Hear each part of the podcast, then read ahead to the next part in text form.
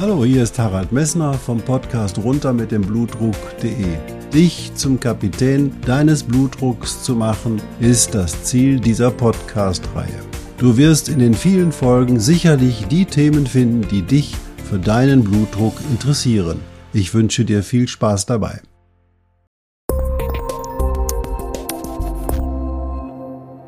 Hallo, hier ist wieder Harald Messner vom Podcast runter mit dem Blutdruck.de. In der letzten Folge hatte ich dir etwas über die Rezeptoren und die Hemmungen in der Rezeptoren erzählt.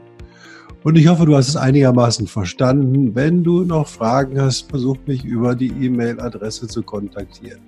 Allerdings haben wir auch heute einen komplett neuen Podcast und wieder mit einem Interview. Und diesmal ist Sandra Schneider zu Gast und Sandra Schneider wird euch aus dem Blickwinkel der Diabetes-Coachin erzählen können, wie man am besten mit seinen Herausforderungen umgeht und um langfristig Erfolg dabei zu haben. Ich wünsche dir viel Spaß dabei.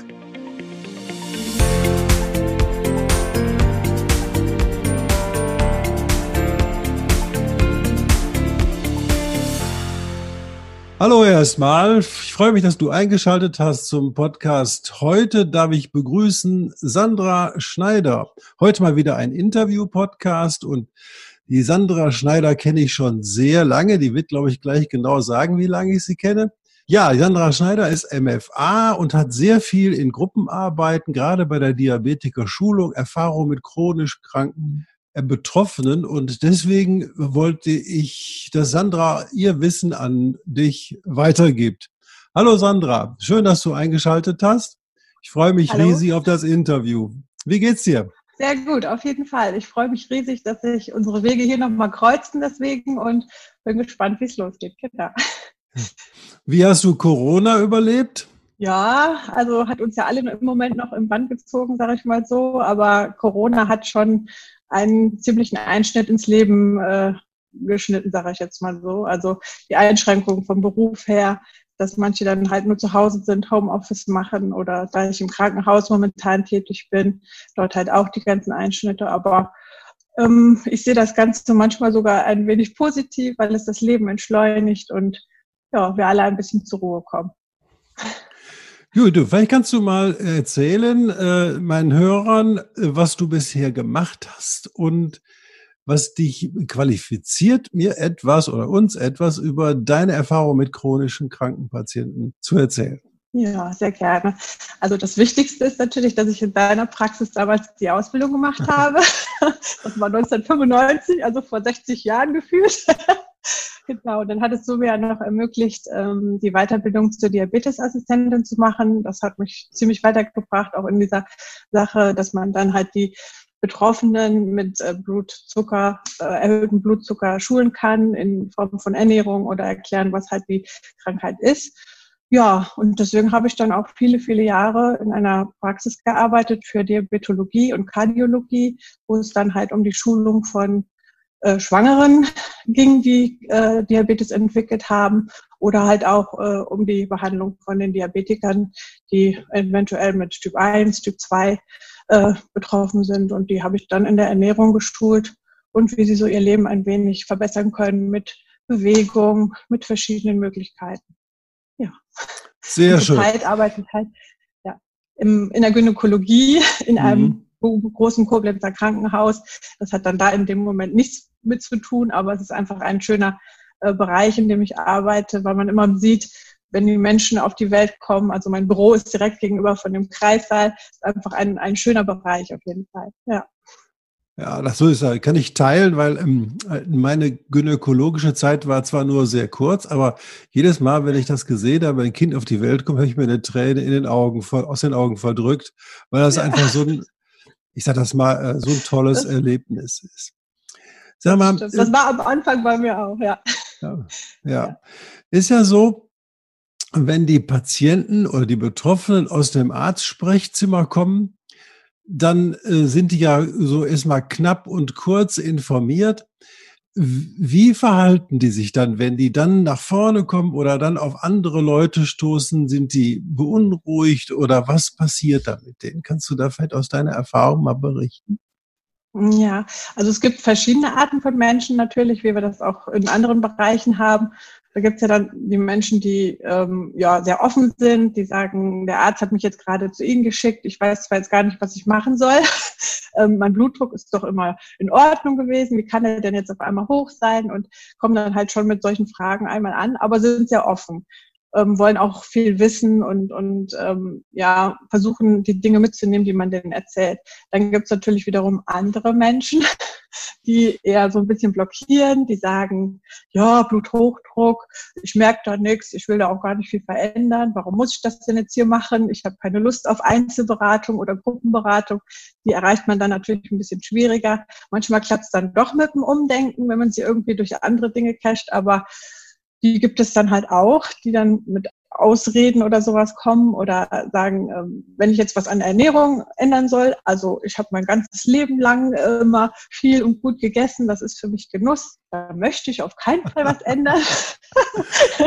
Weil wir können ja alle mitreden, sage ich mal so. Ich selber bin genau. ja auch mal auch. betroffen. Genau. das Essen ist nun mal was Schönes. Und ähm, ja, dann muss man halt auch Verständnis haben für diese Patienten oder für diese Betroffenen, wie du schon so schön sagst, ja. ähm, dass, dass man einfach nicht mit dem erhobenen Zeigefinger sagt, äh, so du, du, du, du musst jetzt auf jeden Fall äh, deine Ernährung vollkommen umstellen, du musst Sport treiben, du musst deinen Stress reduzieren, ähm, also dann blockieren die total. Ne? Und dann ist es halt immer gut, wenn Menschen vor diesen Patienten oder Betroffenen sitzen, die, die auch Erfahrungen in ihrem Leben gemacht haben, dass es mal Phasen gibt, wo es mal ein bisschen schlechter läuft oder so, wo man halt dann auch mal selber als Ernährungsberaterin auch zunimmt und äh, den Sport nicht mehr so wahrnehmen kann, weil irgendwelche Phasen im Leben halt einfach dann andere Dinge wichtiger sind und man sich so ein bisschen selbst vergisst. Aber wenn man denen dann erklärt, dass man auch selber wichtig ist als Mensch und dass man auch selber was für seine Gesundheit tun kann, ohne irgendwelche Tabletten zu schlucken, dann manchmal klappt es doch ganz gut, ja. So. so, sag mal, was finden denn Menschen an Veränderungen in ihrem Leben als so bedrohlich? Was macht Lebensänderungen für die Leute bedrohlich, ne, aus deiner Erfahrung? Also kommt ja immer auf die Motivation drauf an. Also ich erinnere mich da oft an dieses Sil Silvesterphänomen. Wenn, wenn die jetzt sagen, ich will jetzt was verändern, ich habe mir jetzt Ziele gesetzt oder sowas, dann ähm, kommt es ja von denen in, innerlich, sage ich mal so, dann, dann wollen die ja abnehmen, dann kaufen sie sich Zeitschriften, wo Diäten drin beworben sind, dann melden sie sich meistens in Fitnessstudios oder sowas an. Die haben ja im, im Januar dann immer den höchsten Zulauf und nach drei Monaten ist es dann vorbei. Aber dann kommt es ja von der inneren Motivation.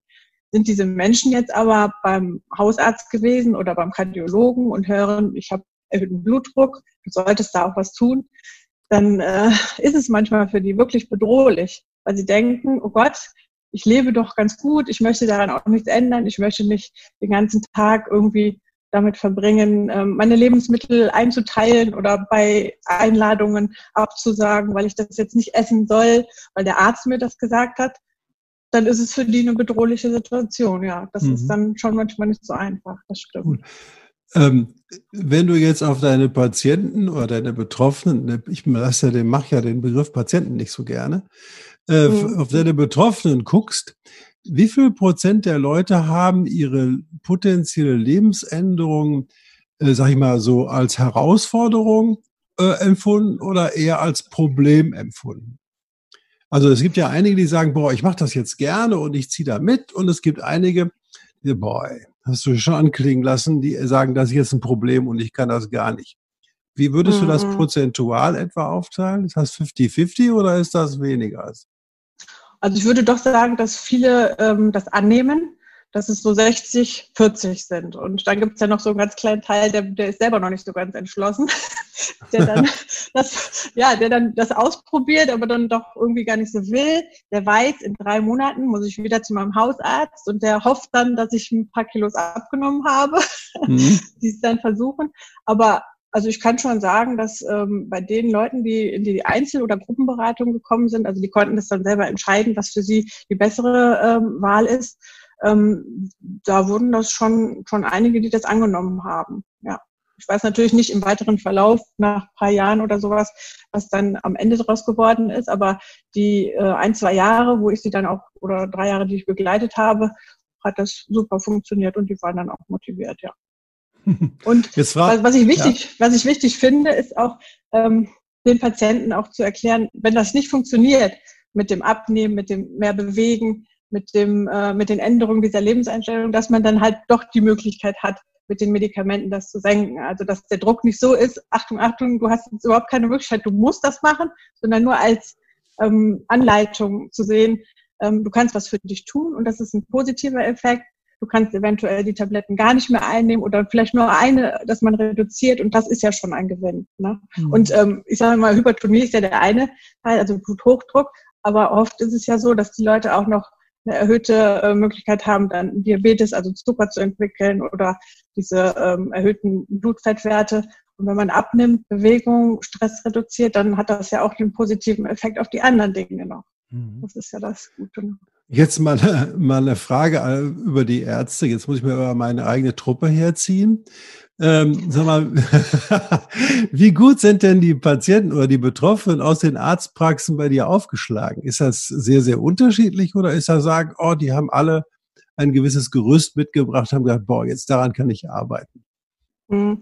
Über die äh, Sache habe ich mir auch Gedanken gemacht. Das ist schon mal sehr, sehr gut, weil ich war ja immer in diesen Praxen angestellt, also zum Beispiel bei dir oder mhm. äh, jetzt auch in der Gemeinschaftspraxis Diabetologie, die sehr gut aufgestellt sind mit Diabetesberaterin, Ernährungsberaterin oder mir dann zum Beispiel. Und da haben die natürlich die Menschen darauf nochmal ähm, mehr geschult oder darauf hingewiesen, dass diese konventionellen Maßnahmen gut sind. Aber ohne dass das jetzt irgendwie hoffentlich pauschalisiert wird, aber mit allen bekannten Freunden oder so, denen ich geredet habe, die sind theoretisch gar nicht aufgeklärt worden über diese Möglichkeiten. Also wenn jetzt Zufallsbefunde aufgetreten sind, wie zum Beispiel äh, Gesundheitsuntersuchungen, da wurde einmalig der Blutdruck gemessen, der war jahrelang in Ordnung. Dann kam der Patient, also ich darf ihn hier nennen, mein Bruder zum Beispiel, äh, per Notfall ins Krankenhaus. Nee. Da wurde dann, mhm. äh, ja, wurde dann mhm. von der Krankenschwester gemessen. Da hatte dann 220 zu ähm, 120 oder sowas der untere Wert. Und die war dann total erschrocken und sagte, nehmen Sie keine Blutdrucktabletten. Und da war irgendwie nie die Rede von, dass der da wirklich Probleme hat. Ja, gehen Sie mal zu Ihrem Hausarzt ja, war dann immer noch so, das ist ja der, der Blutdruck wegen der Aufregung oder wegen dem Weißkittel-Syndrom. Aber er hatte dann tatsächlich ähm, ein Blutdruckmessgerät für zu Hause mitbekommen, hat dann einige Werte gemessen. Ja, und lebt jetzt mit Medikamenten. Aber mhm. wurde nicht darauf hingewiesen, dass wenn er abnimmt oder wenn er Stress reduziert, eventuell weniger Medikamente braucht oder die gar absetzen kann. Also das habe ich jetzt tatsächlich auch schon von mehreren gehört, dass ähm, viele Ärzte dann vielleicht aus Zeitmangel oder sowas oder auch halt, weil sie keine Beratung im, im Haus haben, in der Praxis haben, dann eher schneller zu diesen Medikamenten greifen als dass sie noch mal was erklären da ne? und, und sagen, sie haben auch noch die andere Möglichkeit. Ja, das ist leider häufig so die Situation, also in so, einer, in so einem Praxisalltag, dass zeitmäßig vom Zeitmanagement gar nicht ist. Ich will das gar nicht kritisieren, sondern das ist einfach auch eine ja. Frage, dass zum Beispiel ein längeres Gespräch, wo man den Patienten das nahebringt, was sie sich oder den Betroffenen das nahebringt, was sie eben halt für ihr Leben wichtig ist, das dauert mhm. eine Zeit, das kriegst du nicht honoriert. Da musst du sehen, da musst du 15 andere Leute für durchhecheln. Das finde ich pervers in dem System. Da gebe ich dir absolut ja. recht. Ich möchte aber jetzt auf deine Erfahrung zurückgreifen. Welche Maßnahmen würdest du denn nach deiner Erfahrung am sinnvollsten empfinden, wenn man die Leute bei der Stange halten möchte? Also, dass wirklich, dass nicht nur jetzt der Silvesterphänomen auftritt, sondern dass wirklich das Phänomen auftritt, boah, ich habe Spaß daran, ich ziehe das jetzt mal mit. Denn aus meinem Aspekt sage ich so, wenn die Leute 10 Kilo Gewicht verlieren, dann sinkt der Blutdruck um 10 Millimeter Hg. Wenn du allerdings eine Pille gibst, dann sinkt der nur um 5 Millimeter Hg. Und deswegen ist es viel effektiver, als, sage ich mal, diese Pille aus der Tasche zu nehmen. Da brauchst schon zwei Pillen, um den gleichen Effekt zu erzielen. Ist doch blöde. Ja. Deswegen ja. wollte ich eben mal von dir wissen, was macht, hält Leute nach deiner Meinung bei der Stange?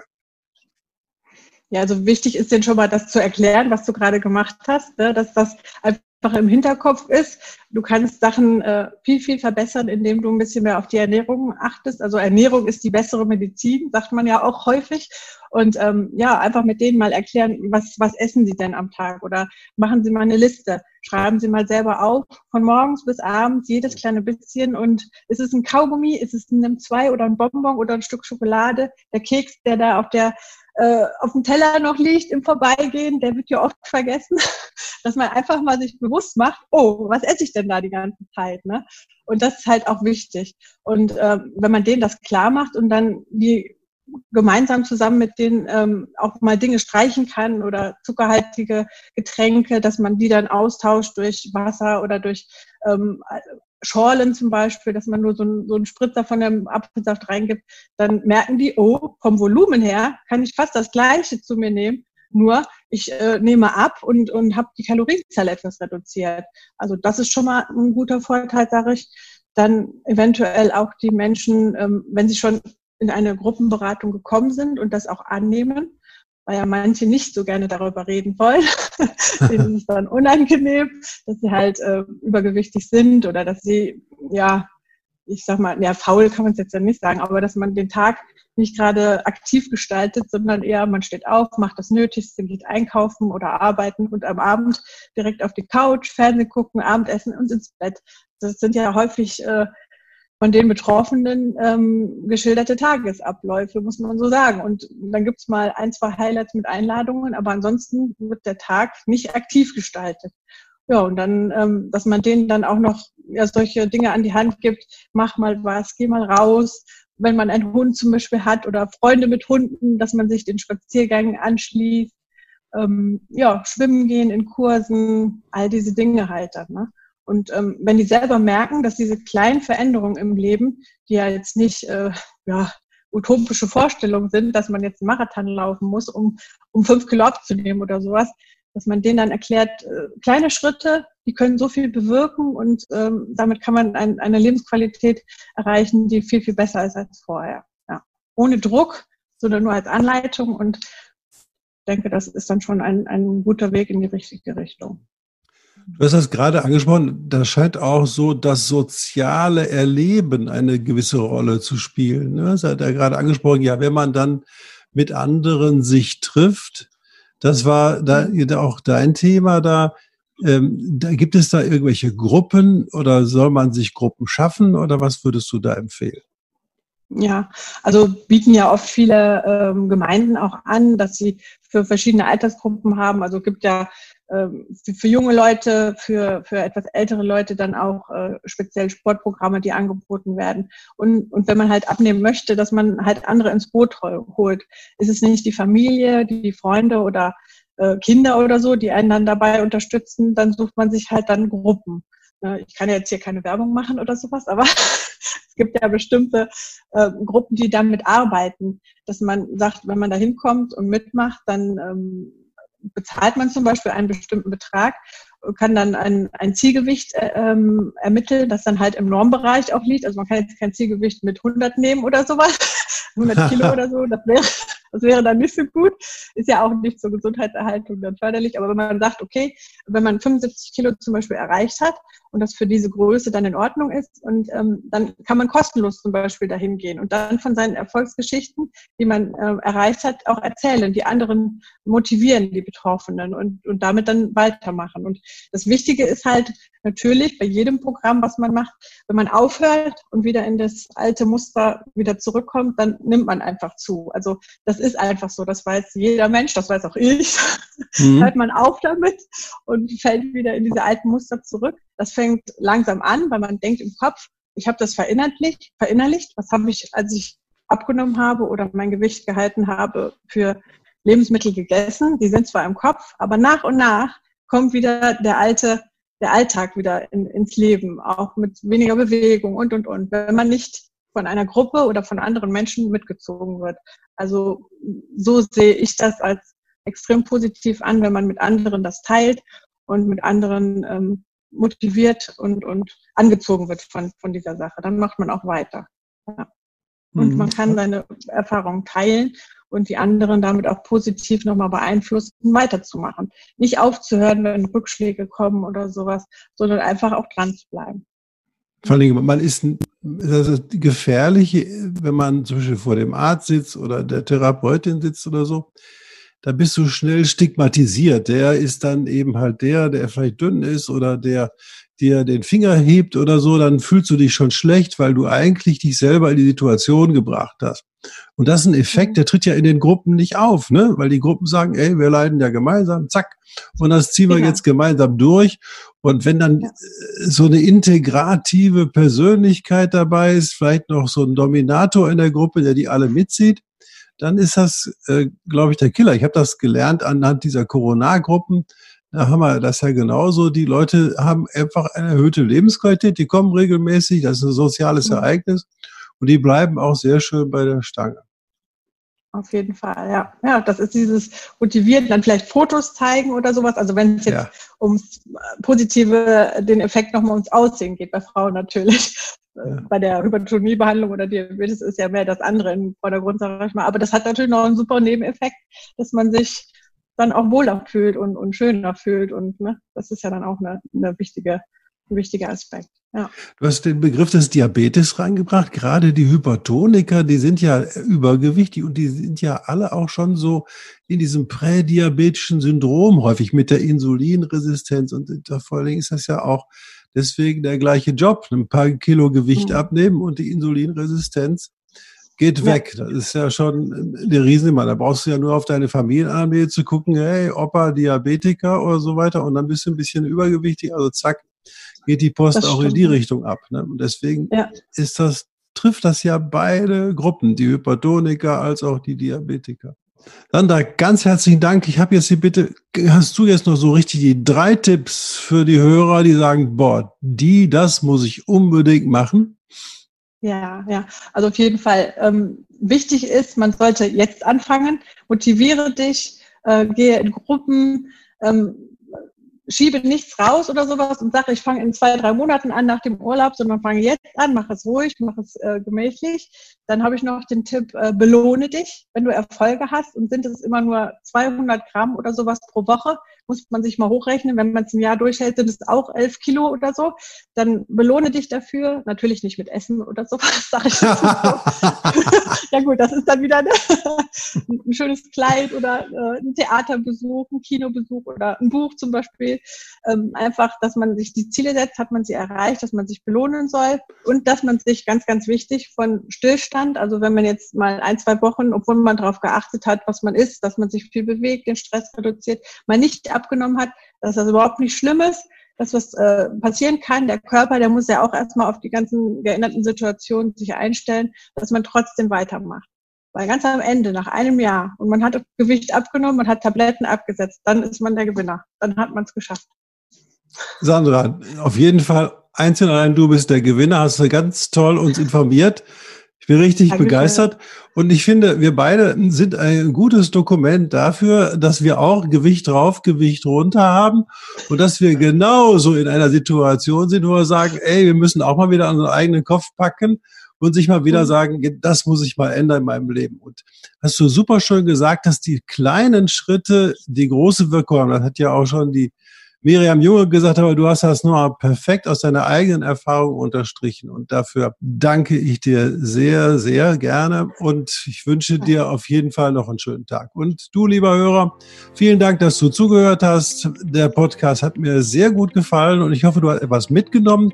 Wenn dir der Podcast gefallen hat, würde ich mich freuen, wenn du am Ende des Podcasts oder unter iTunes eine positive Nachricht oder auch eine Bemerkung hinterlässt, denn das wird helfen, den Podcast weiter zu verbreiten. Und dann muss ich auch mal wieder Messdot, Aldrich Messner erwähnen, der sich die Mühe macht, jedes Mal diesen Podcast ordentlich in Form zu bringen und uns hier auf dem Bildschirm gut aussehen zu lassen. Ich wünsche dir einen schönen Tag und alles Gute. Bis dann.